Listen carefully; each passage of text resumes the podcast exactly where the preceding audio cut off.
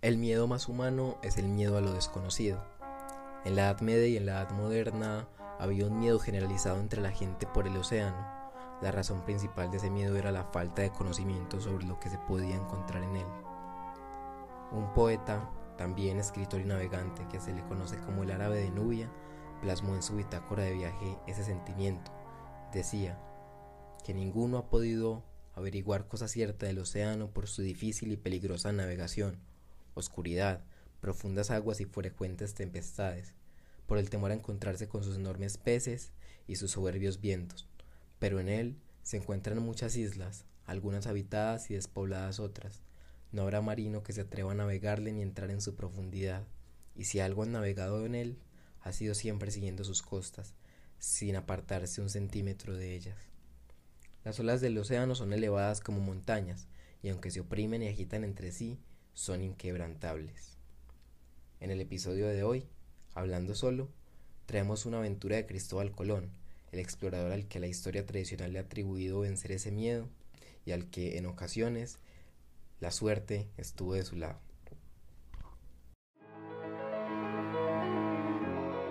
Colón es conocido en la historia por sus largas expediciones en América y por adentrarse en los misterios del mar. En esta ocasión vamos a dejar de lado el debate sobre si Colón descubrió o no América, eso vendrá después, sino que hablaremos de una anécdota de sus primeros viajes en los que navegó por Cuba y específicamente Jamaica. En uno de esos viajes, después de explorar la costa cubana, Colón cruzó navegando hasta Jamaica y llegó a un lugar llamado Puerto Bueno, que actualmente se le conoce como Río Bueno para investigar algunos informes que había recibido sobre el oro que había en la isla. Se dice que Colón plantó la bandera española, reclamó formalmente la posesión del territorio en nombre de la reina Isabel de Castilla, se quedó un par de días mientras reparaba su barco y se fue. No sabía en ese momento que cuando volviera a Jamaica iba a ser una situación mucho más diferente, mucho más intensa y mucho más desastrosa.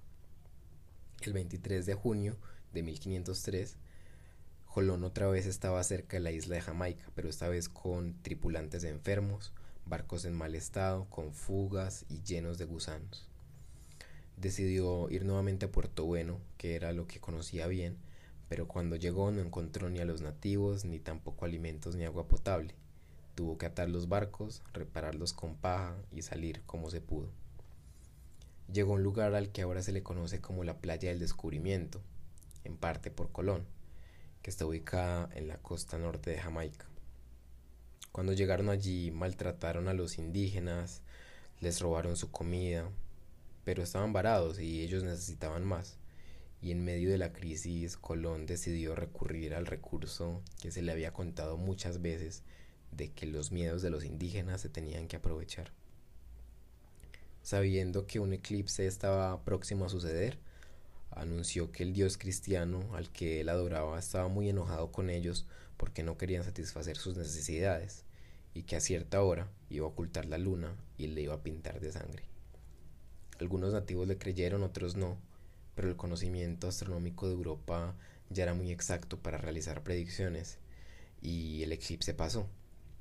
Aterrorizados, los indígenas le pidieron que por favor intercediera en su nombre Colón, después de cierta prepotencia, prometió hacerlo, y a medida que la oscuridad pasaba, él oraba, y los nativos le atribuyeron la desaparición de la sangre a las oraciones de Colón. A partir de ese día no hubo escasez de alimentos, y aunque los indígenas no podían entender cómo esos extraños podían consumir diez veces más de lo que ellos estaban acostumbrados a comer, estaban tranquilos de que el malagüero de la luna de sangre ya había pasado. La anécdota jamaiquina nos indica que tenemos que meditar sobre las complejas implicaciones éticas y culturales que vienen de la exploración y de la conquista. Es importante considerar que el impacto que tuvo fue sobre las comunidades nativas, pero también sobre el entorno y la naturaleza, y que la falta de conocimiento sobre las culturas desconocidas contribuyeron a la explotación y el sometimiento de las poblaciones locales.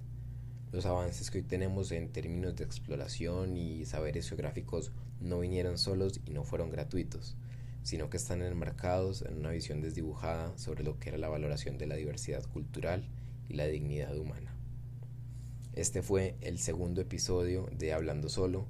Les queremos agradecer mucho por el apoyo que nos han dado en redes y los invitamos a seguirnos en TikTok y en Instagram como Hablando Solo. Nos vemos el próximo domingo en el nuevo capítulo. Chao.